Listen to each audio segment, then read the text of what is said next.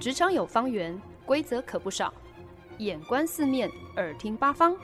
哪来一记变化球？看我接招！那些老外教我的事，和你 Easy Talk Easy Work。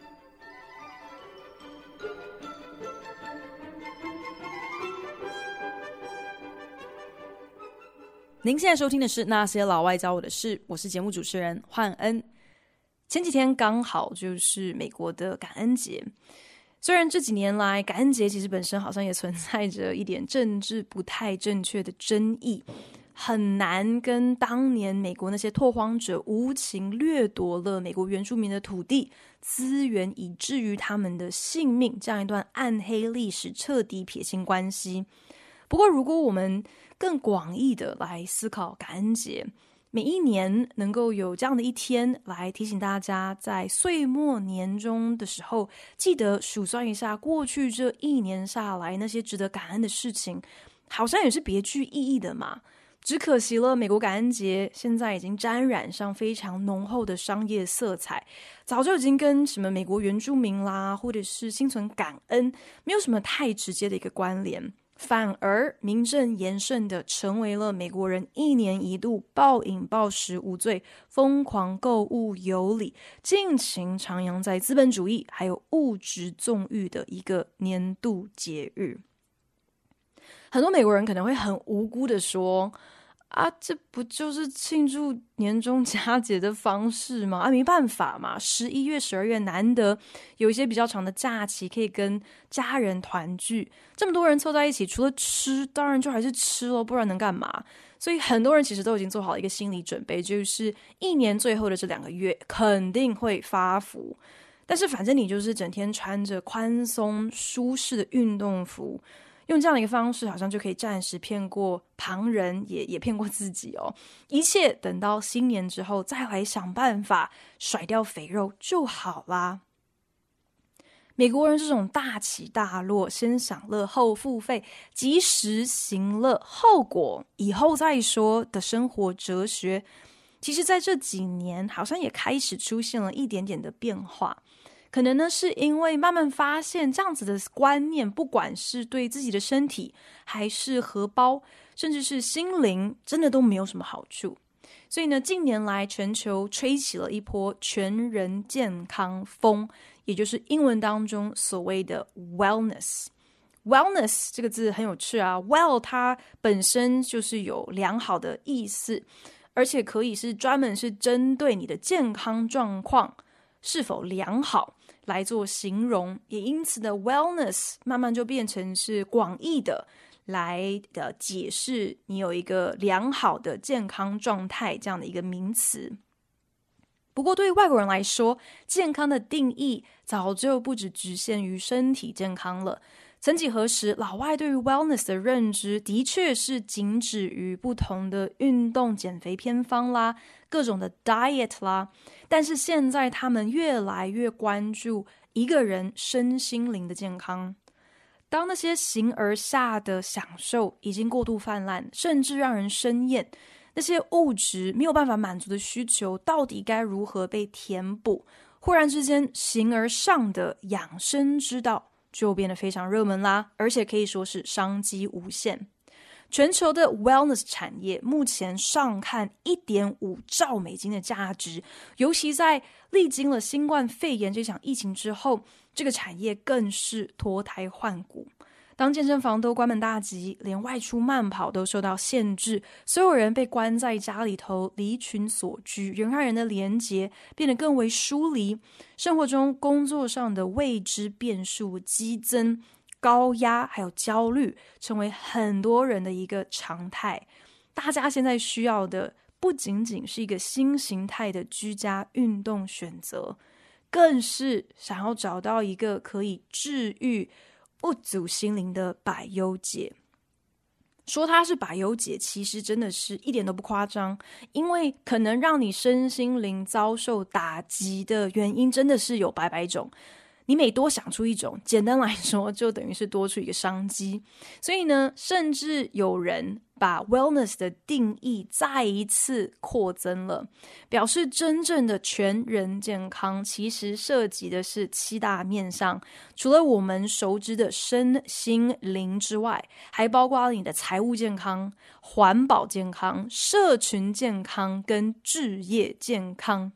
连置业的健康。根据网络上的定义，就是要确保你是不是能够透过像是什么职工服务啦，或者是一些不同的训练课程啦，来有效的培养并发挥你的才华，在一份有意义的工作、有意义的志业上，连这个都可以被视为是全人健康，或者是可以说是被视为需要来做养生、来做保健的一环。我觉得真的只有美国人才想得到。本周没道理的美利坚就是要来跟大家聊聊美国那假养生真敛财的全人健康。所谓的 wellness 到底涵盖了哪些让人想都没想过的怪异趋势？当我们纵观美国的健康产业，到底为什么我会说他们好像是真敛财假养生呢？而知名的好莱坞女明星又是哪一位？竟然。斗胆以养生女王之姿，成功的来推动美国的这个 wellness 这个蓬勃发展的全人健康产业呢？这几年来，美国人的健康意识大幅提升，只不过他们对于养生保健的定义跟东方的认知有很大的不同。我们所谓的养生，尤其是从饮食上来说。好像更讲究的是去理解食物的属性跟自己的体质是不是契合。最大的重点就是要能够取得一个平衡嘛。我们说所谓的这个中庸之道。可是美国人对于 wellness，对于全人健康，或者是我会把它叫做是养生的一个态度，在我看来真的是比较接近乱枪打鸟，也就是英文所谓的一个意大利面法则哦。你想要知道你的 idea 成不成？基本上，呃，有人的一种形容方式就是，你就是拿一坨意大利面，然后往墙上一扔，然后看看哪一根面条会粘在墙壁上，这就表示中了。这样，美国人的全人健康采用的一个这个多管齐下的方式，其中还包括了就是做瑜伽。那瑜伽现在在美国算是还蛮流行的，目前大概有百分之十。就是差不多有三千六百万美国人，他们表示他们有固定在做瑜伽的习惯。除此之外，有机食材的销售成长也已经早就领先了一般食材了。所以大家对于就是饮食的选择也开始变得比较挑剔。当然，这仅限于那些相对啊、有资源，就是收入可能比较高的人才有这样子的一个余裕来做。这样子的选择，就算其实老外他们并没有嗯理解，就是食物好像还有分太燥热或者太寒这样的一个观念哦。可是他们真的是越来越在乎，说自己吃进肚子里的食物到底有没有基改啦，有没有人工添加物啊，等等等。现在也越来越多。有名的成功人士，像是比尔盖茨啦、欧普拉啦，还有很多的好莱坞明星，他们都很公开的会强力推荐，他们每天早上起床的时候，第一件事情就是 meditate，就是冥想。对美国人来说，所谓的这个 meditation，这个冥想，其实真的跟很多东西一样，他们的定义是非常的广泛的，基本上就是随便你怎么界定都可以，只要你自我感觉良好就好了。所以基本上呢，他们所谓的这个 meditation 这样的一个冥想，跟宗教上提到的灵修啦，或者是念经，往往是没有任何关联的。有的时候，只不过是要你在醒来的那一刻。可以静下心来感知周遭，去放慢脚步来留意今天的阳光洒入房间的角度，窗外小鸟鸣叫的声音，或者是花个五分钟谢天谢地，谢谢你周遭的人事物，这些全部都可以被视为是冥想的一种。同时，也就是美国人他们很爱讲的所谓的 being mindful mindfulness，中文翻译好像把 mindfulness 叫做正念。不过，可能更直接、更字面上的意思比较类似，好像是五感全开，让你可以更有意图、更有意识的来生活。我在想，或许是因为美国相对来说历史比较短，文化 也比较浅薄，在资本主义的熏陶之下，好像就已经习惯了一种速成、速食的消费行为。所以，当大多数人开始对超脱物质、相对形而上的抽象概念有所渴求的时候，反而可以让很多脑筋动得快，但是可能不安好心的人趁虚而入。即便对养生保健之道好像没有什么特别的研究或者是专业背景，但是只要你资金跟脸皮都一样雄厚，那么你照样能靠着挂羊头卖狗肉，将所谓的这个全人健康这个 wellness 产业做大。这一方面的翘楚首推好莱坞女明星葛尼斯派特洛，只不过如今呢，葛尼斯派特洛她其实与其说她是女明星叫她是女企业家、女创业家，好像是呃更合适的。她最广为人知的一个头衔就是 Goop 的创办人。Goop G O O P 到底是什么？早年葛尼斯派特洛他表示，他其实只是很单纯的希望可以有一个方式来为大家提供一些最顶尖的推荐，就好像当他自己绕着地球。跑到处拍片的时候，他都会问当地的剧组人员：“诶，意大利最好吃的 gelato 冰淇淋在哪啊？哎，我现在在柏林拍片呢，我应该要上哪去按摩？我在伦敦，我要去哪买的才买得到最好喝的咖啡？等等等。所以呢，葛尼斯派特洛他就开始汇整这些不同的推荐，在二零零八年成立了 Goop，将这些五花八门的推荐。或者是清单整理成一个一周报。那个时候公司的名称之所以取名叫做 Goop，原因其实也还蛮随性的。葛尼斯派特洛希望可以用上他自己的名字的缩写，就是 GP Gwyneth Paltrow 嘛。那那个时候呢，又听人家说，好像当年那些特别红、特别成功的网络公司。他们的品牌名称里面都会有两个 O，像是雅虎啊、Google 啊，都有两个 O 嘛。所以呢，就灵机一动，干脆在自己的名字缩写之间塞入两个 O，就变成了 G O O P，变成了 Goop。快转十四年到今天，Goop 现在已经成为了一间市值两亿五千万美金的。生活时尚品牌不但自行出版纸本杂志、制播 Podcast 节目，在 Netflix 上头推出影集，更是非常多收入上看六位数的白领阶级，他们虔诚信奉的养生圣经。毫无医疗相关背景的好莱坞女明星，凭什么成为养生保健的权威？葛尼斯派特洛的 group 又提出了哪一些匪夷所思、毫无根据的养生推荐，竟然也能够成为一时的流行趋势？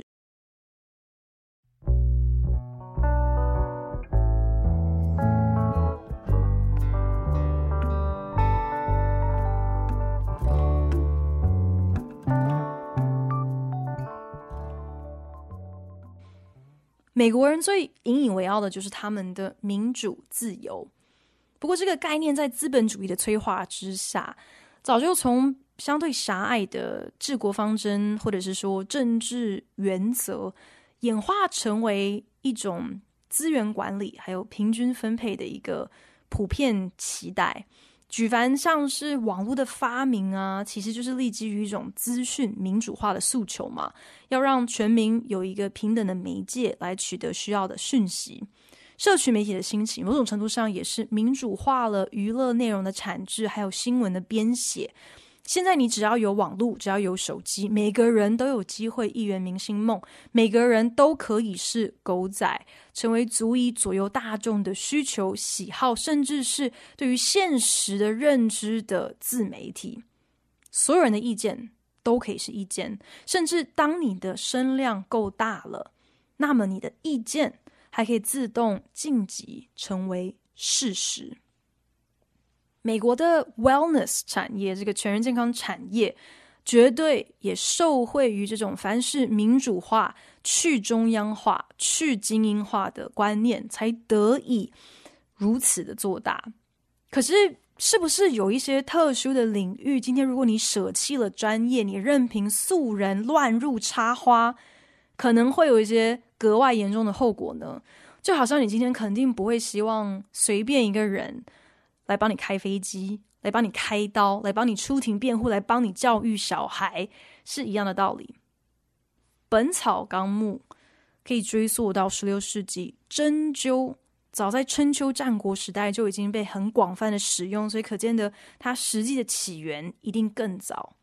从中药学的角度来看，这些为了维护身体的健康还有平衡，会直接牵涉到身体内外的构造。然后，不管是透过食材、药材，或者是器具，直接跟身体会有接触、会有互动的一些疗法或者是方法，基本上都是拥有了上百年甚至是千年淬炼验证的显学。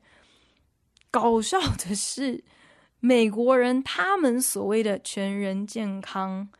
却相对的没有任何专业门槛的要求。讲白了，好像就是想要透过一个包山包海，反正想得到的偏方都先试一轮了再说。偏好这种没有科学根据，也没有医学根据的土法炼钢，来速成别的文化费时千百年才成型的养生之道。以 Goop 来说，这个靠着葛尼斯派特洛的明星光环茁壮的媒体大企业。早就不再只是推荐世界各地顶尖的餐厅啊、咖啡啊、按摩师了。他们曾经刊出一篇文章，推崇一个某人自创的养生概念，叫做 Earthing Earthing Therapy。我姑且把它翻译翻成叫做土行或者是接地，因为 Earthing 它的意思真的就是赤着脚在地上走。这个 Earthing 养生运动的发起人，他。本身其实，呃，前身是一个电力公司的工程技师。那这个人以他丰富的电路背景作为依据，表示：哦，我发现人跟电路其实是一样的，都需要靠接地来中和掉人体内在的电流。这个人就表示了，他自己和身边的友人在开始。进行他所发明的这一套接地疗程之后，也就是开始不穿鞋走路之后，包括像是什么风湿痛啦，这种慢性疼痛都得到了显著的改善。也因此呢，他本人以及 Goop 这篇文章就声称啦，这个赤脚走路可以有效预防发炎导致的各种疾病。Goop 还曾经一手带起了一个非常古怪的流行，就是玉蛋。什么是玉蛋？基本上它就是一个鸡蛋形状的玉制品，然后也有粉晶石材质的这个选择。它的用途是什么呢？那接下来好像会有一点点儿童不宜哦，所以如果呃现在是跟小朋友一起收听的父母亲，给你两秒钟的时间来转台或者是按暂停，好喽。继续讲下去喽。这个玉蛋呢，拿来干嘛的？就是拿来让女性消费者可以放入他们的私密处的。对于相对开放的老外来说，可能他们不是很在意说，啊、今天往自己身体里头乱塞一些奇怪的东西哦，可能不会觉得这是一个 bad idea。所以，如果纯粹只是标榜说，透过这个奇怪的形状，这个产品可以更加满足你感官上的刺激，也就算了。可是重点是，Goop 在推出这个玉蛋产品的时候，竟然标榜说塞玉蛋有神奇的疗效，能够平衡你的荷尔蒙，甚至还可以帮助你锻炼你的骨盆肌肉，帮助你控制膀胱。尿失禁的问题也可以透过这样子的疗法得到改善，简直就是把一个情趣用品当成是医疗器材在销售。可想而知，为此 Goop 吃上了官司，被判处十四万五千美金的罚款。可是十四万美金对于市值超过两亿的 Goop 来说，根本就是九牛一毛啊！付完罚金之后，把行销文案稍微改一下，调整成是说这颗玉蛋能够为你带来更愉悦、更正向的性能量之后，就继续敛财。不是，我是说，就继续鼓励大家来塞玉蛋。美国所谓的 wellness industry 全人健康产业，其实老早就已经跳脱了什么维他命啦、有氧健身操啦，或者是运动器材的范畴了。尤其又因为当你民主化了所谓的健康、所谓的养生之道，将 wellness 简化到一个大家都能够理解的最大公约数。基本上你就只剩下一个最低门槛了，那就是 Do you feel good? Feel good，真的非常的笼统。这个意思到底是指说你爽不爽，还是你开不开心，还是你心情有没有美丽，还是你有没有很精神，觉得自己很有力气、很有能量？但够不够严谨，有没有科学根据，有没有医学根据，这些好像都不是。美国全人健康的一个必要条件，就是因为养生的概念够虚无缥缈，每个人都可以自己说了算，才能够涵盖所有你想得到、想不到的产品还有服务。从情趣用品、大麻疗法，到不同的减肥偏方、新锐的健身器材，还有什么跟山羊啊、小狗啊一起做瑜伽的课程，以及在完全跟你没有任何肢体上的接触下进行所谓的 Reiki，所谓的这个灵气按摩等等等，他们都算是 Wellness，算是全人健康这个产业的一环。可是他们每一个以上所描述的这些，到底有没有任何实际的养生疗效？你是不是能够具体的来量化这些东西对你的健康有没有加分？根本不重要。原来不求甚解，才是美国全人健康养生之道的唯一关键。反正只要有让你 feel good，这些都算是 wellness。美国知名商业刊物 Fast Company 在年初的时候分享了一则文章，点名了本年度全人健康产业当中最创新的十家公司。榜上有名的，包括啊一间药商，主打所谓的干净药品 （clean medicine）。这几年来，欧美国家对所谓的 clean eating（ 干净饮食）是趋之若鹜，基本上呢就是开始拒绝吃任何含有人工添加物的食品，会比较呃在购买食品上会比较谨慎一些。所以呢，这间药厂基本上就如法炮制。制在产制不含任何人工添加物，可是药效依旧的止痛药、过敏药、感冒药等这种不需要处方签就可以自己上药局购买的药品。这几年蔚为流行的还有所谓的睡眠科技 （Sleep Tech）。小到是就是那些可以追踪你的睡眠周期啦，或者是你实际上有进入深层睡眠总时数的那些智慧型手表，或者是其他佩戴型的电子产品。大到的呃例子就是呃被 Fast Company 看上的有一间电子床垫公司，这间前几年才新创成立的床垫公司，它主要的商品就是一款可以按照枕边人的需求，一张床。分成两半，可以控制两种不同温度的这样的一个电子床垫哦。床垫底座连接一个需要接上 WiFi 的主机，然后你就可以透过手机 App 随时来调控床垫的温度，甚至可以预热或者是保温。可能我的想法比较老派，或者是可能我的想法比较极端吗？我只是觉得。我们越是让所谓的智慧型电子产品无孔不入的渗透我们生活的每一个层面，不只是这些科技越变越聪明，然后我们好像越变越笨。这过程当中更代表了我们有越多的端点可以被骇入，而且有越多的私密资料，我们可能想都没有想过的私密资料，糊里糊涂的，好像就落入了别人的手中，成为他让他们生财的工具哦。但当你把这些可能存在着更深远影响的一些科技产品，把它们包装成是关乎着你的全人健康的养生之道。忽然之间，大家就立马卸下心防，心甘情愿买账，乐当白老鼠。Fast Company 另外还点名了一间公司，说穿了，其实它就是一间健身课程串流平台。创办人他曾经任职于好莱坞最大的一间经纪公司哦，自己跑出来开公司，可是其实根本就没有离开产制娱乐内容这样的一个老本行。这间公司。比照其他的串流平台，就是采用一个月费或者是年费的会员制，每天都有二十二堂 live 的健身课程，另外还有超过七千堂可以任由会员随时点选收看的健身课程。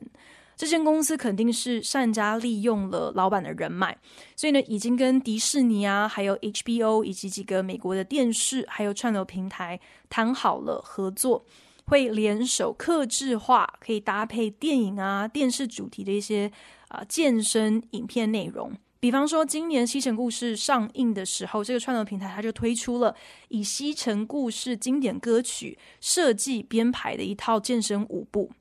在《一零一忠狗》的前传，就是《Cruella》这个时尚恶女库伊拉这部电影上映的时候，这个健身串流平台也特别安排了。搭配的独家健身课程，它的亮点是什么呢？就是特别请来了老师，在这个健身课程的影片当中，男扮女装，反串成库伊拉，带着大家一起挥汗健身。总结一句话：正因为美国人对全人健康采取了一个百家争鸣的宽宏态度，搞得这个产业五花八门的产品和服务，我觉得大致上呢。如果真的要厘清个脉络的话，应该可以把它们分成两类。第一类就是挂羊头卖狗肉型的，说谎不打草稿，鬼扯一些毫无根据的保健推荐，作为他们主要的行骗 行销手段。第二种就是那种换汤不换药型的，根本就只是想要蹭个热度、沾点光，用养生、用保健作为一个包装，好像这样就可以立刻。哄抬旗下的产品跟服务的价值，所以如今你卖的不是一个串流平台上的内容，这是一个养生保健、助长你全人健康的串流平台。你卖的就不是就是一个电子床垫，而是可以顾及你的睡眠品质的全人健康养生之道。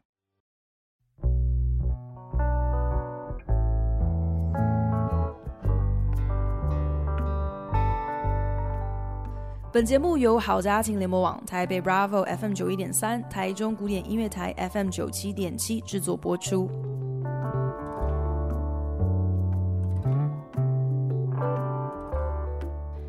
讲了这么久，其实是不是大家也有点觉得，真的是假养生真敛财？而这个过程当中，其实我觉得也间接凸显了民主自由下有一个最让人伤脑筋的困扰。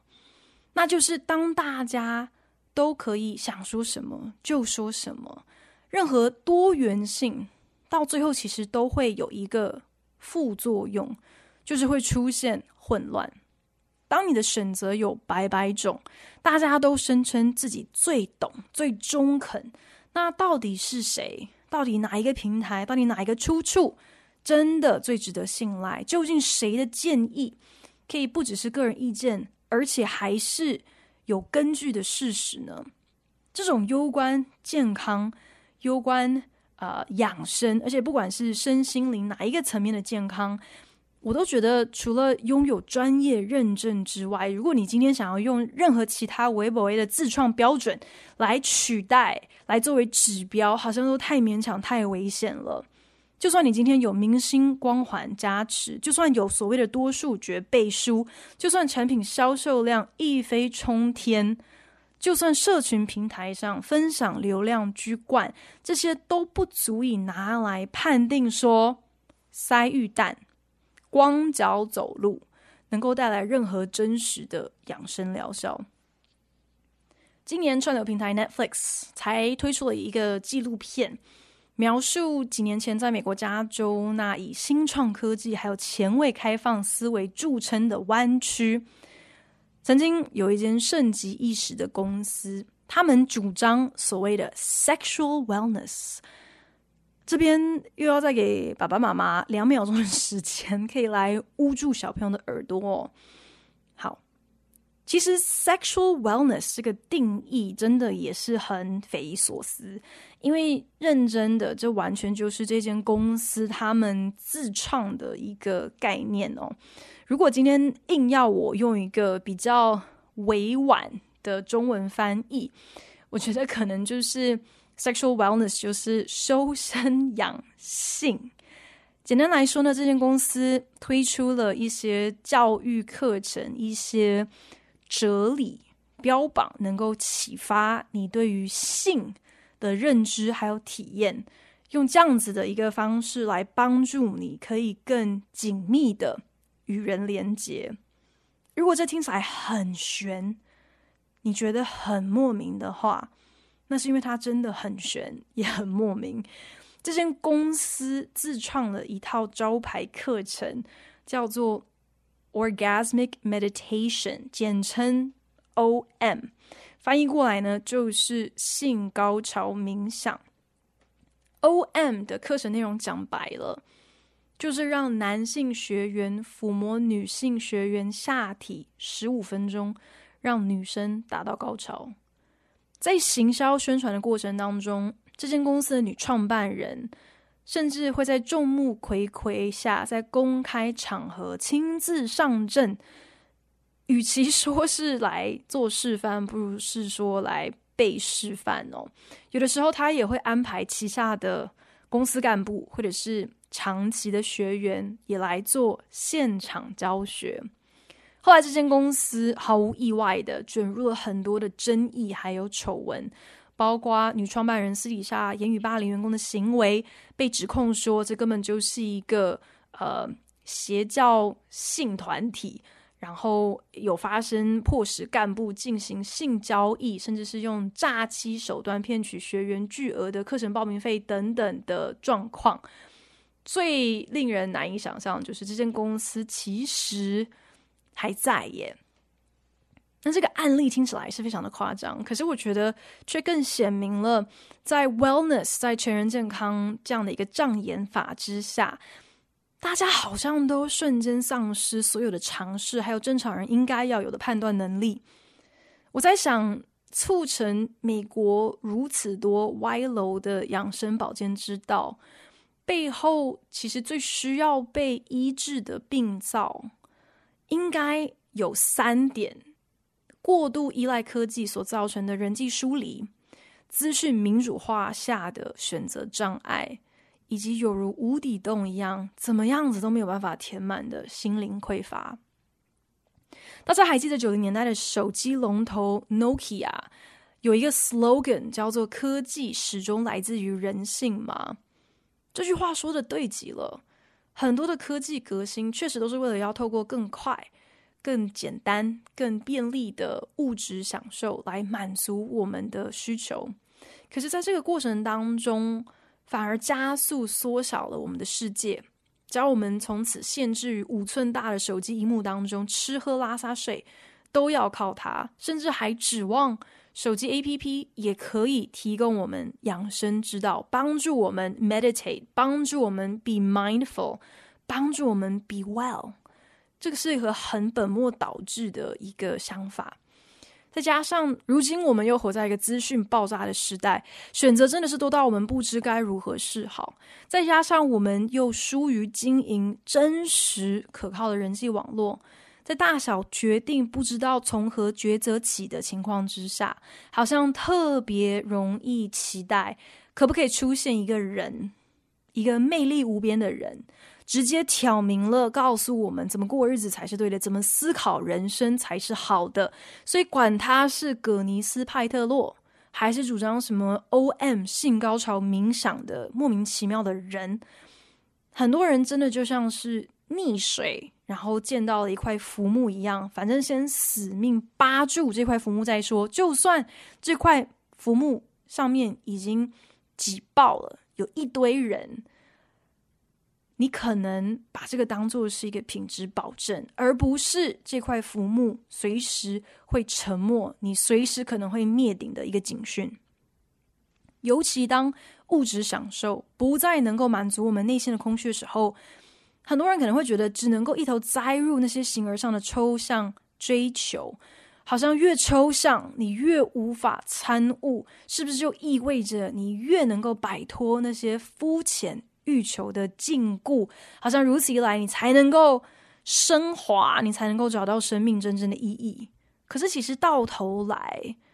这只是让你脑洞大开，让你更容易陷入一个人财两失的陷阱中。大家对于养生之道绝对是各有想法的，所以很欢迎大家可以上节目脸书的专业来跟我分享你们的独到见解。当然，我也没有任何的医疗专业，自然没有任何的立场去评论或者是去建议说究竟怎么样子才能够实践真正的全人健康。我个人的小小意见啦，意见而已哦，就是身心灵的健康还是应该要回归一个根本。其实不是什么太难的道理，不外乎就是均衡饮食、固定运动、充足睡眠。心灵健康的维持也是一样，回到根本，不要小看面对面真实的人际互动能够带出来的益处。当然，如果你在身心灵的任何一个层面健康开始亮起红灯的时候，切记不要仰赖来路不明的偏方，